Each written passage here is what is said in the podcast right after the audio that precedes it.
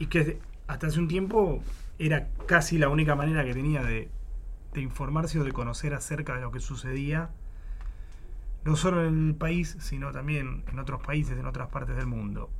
Con el avance de Internet empezamos a poder leer diarios de otras partes del mundo, a escuchar radios de otras partes del mundo, e incluso a ver programas de televisión de otras partes del mundo.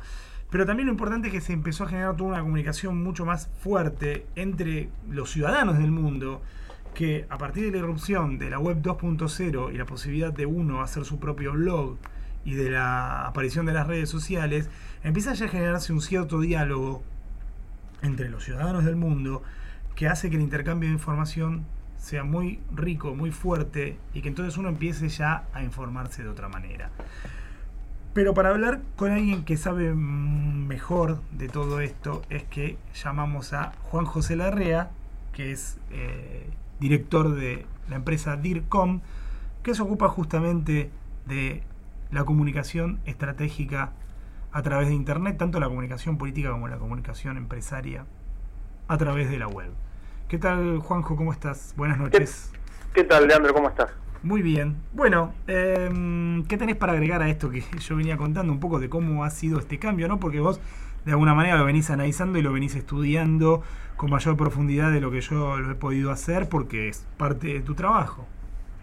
Leandro, es como que hemos, hemos estado en una transición a partir del boom tecnológico y de las posibilidades que nos brindan estas herramientas. Vos decías Internet, también está el celular, el correo electrónico, las redes sociales eh, una transición entre un viejo paradigma o el, al cual estábamos acostumbrados, esto de la radio, el diario, la televisión, a un nuevo paradigma que es este, una avalancha de información y una variedad informativa de, de, medios de comunicación, ya no solo los tradicionales, sino también los creadores de contenidos, que pueden ser ciudadanos comunes, que están proveyendo todo el tiempo de información y que uno las puede elegir y que esas personas o esos grupos, asociaciones que, que, se suman a Internet de diferentes maneras, en redes, en páginas web, en blogs, tácoras, no sufrirían, no sufren tal vez las libertades de prensa, las censuras de prensa, mejor dicho, las, eh, los compromisos económicos, eh, lo hacen por vocación o con algún otro interés.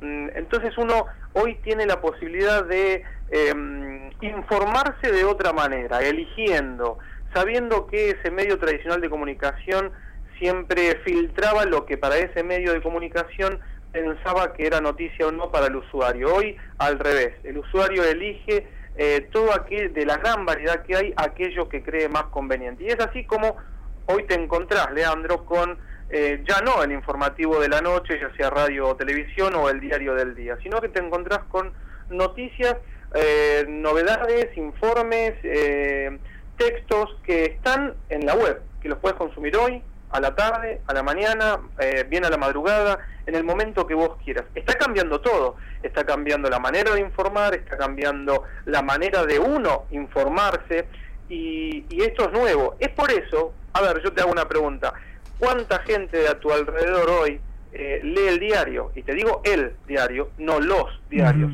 muchos a veces se ponen contentos porque salen un, funcionario, una empresa, un directivo, se pone contento porque sale en un párrafo, en una nota de un diario, pensando que eso es sinónimo de popularidad o que salió y ya todo el mundo lo lee. Sí, quizás salvo los periodistas, después casi nadie lo lee, ¿no? Y es que cada vez leemos menos, Leandro, pero eso sí, cada vez estamos más conectados. Yo a veces estoy en un aeropuerto, en la sala de preembarque, y veo a las señoras que te ofrecen el sistema de salud, no sé qué, no sé cuánto, pero están en una computadora y me, fijo así de perfil a ver qué están viendo y sabes en que están en Facebook. No es para, para mandarlas al frente, pobre. Te quiero decir que uno en el trabajo, y hay estadísticas, y hace poco han salido publicadas en los diarios, estadísticas que dicen que el, el empleado común, normal, de oficina, con computadora, está entre una y dos horas eh, fijándose de cosas personales. Esto significa correo electrónico, mandar o recibir eh, mensajes de textos y el, eh, el, estar en las redes. Y miramos lo que te voy a decir. ¿Por qué es tan importante y cómo está cambiando el paradigma de la información, del que la da y el que la recibe? Muchos se van a sentir identificados con esto que digo. Cuando están en Facebook, y digo Facebook por, por sinónimo de cualquier otra red, pero es una de las más eh, habitadas, eh, uno está ahí leyendo el muro que se llama, donde está la noticia de los contactos o amigos que uno tiene, y ve que otro amigo, otro contacto, otro conocido, ha recomendado una noticia, ha recomendado un video, ha recomendado un audio. Entonces, ¿qué hace? Eh, uno hace clic ahí y de ahí va al diario. ¿Qué te quiero decir con esto? Antes uno iba al diario digital, a una página, a leer. Hoy estás en esa plaza pública, en ese ágora que, era la plaza pública de antes, que hoy está traducida en una red social, donde todos comentan algo, comparten algo, colaboran con algo, y donde uno elige ese algo y de ahí va a la noticia. Cambia el sistema o el círculo que había o el circuito para informarse, ¿se entiende? Eh, Juan José, una consulta que tiene que ver con eh, cómo, cómo dividís esta, mm, eh, digamos, este público, porque si bien hay un público más, eh, digamos, de, de, medio a joven, que está muy, muy, muy metido en estas redes sociales, en el Facebook, eh, hay otro público y que tiene que ver también con el sector empresario, que probablemente esté, no esté tan están en contacto con esto y algunos que están directamente afuera. ¿Cómo hay una línea divisoria? ¿Se puede marcar? ¿Cómo, cómo se maneja eso desde, desde tu lugar?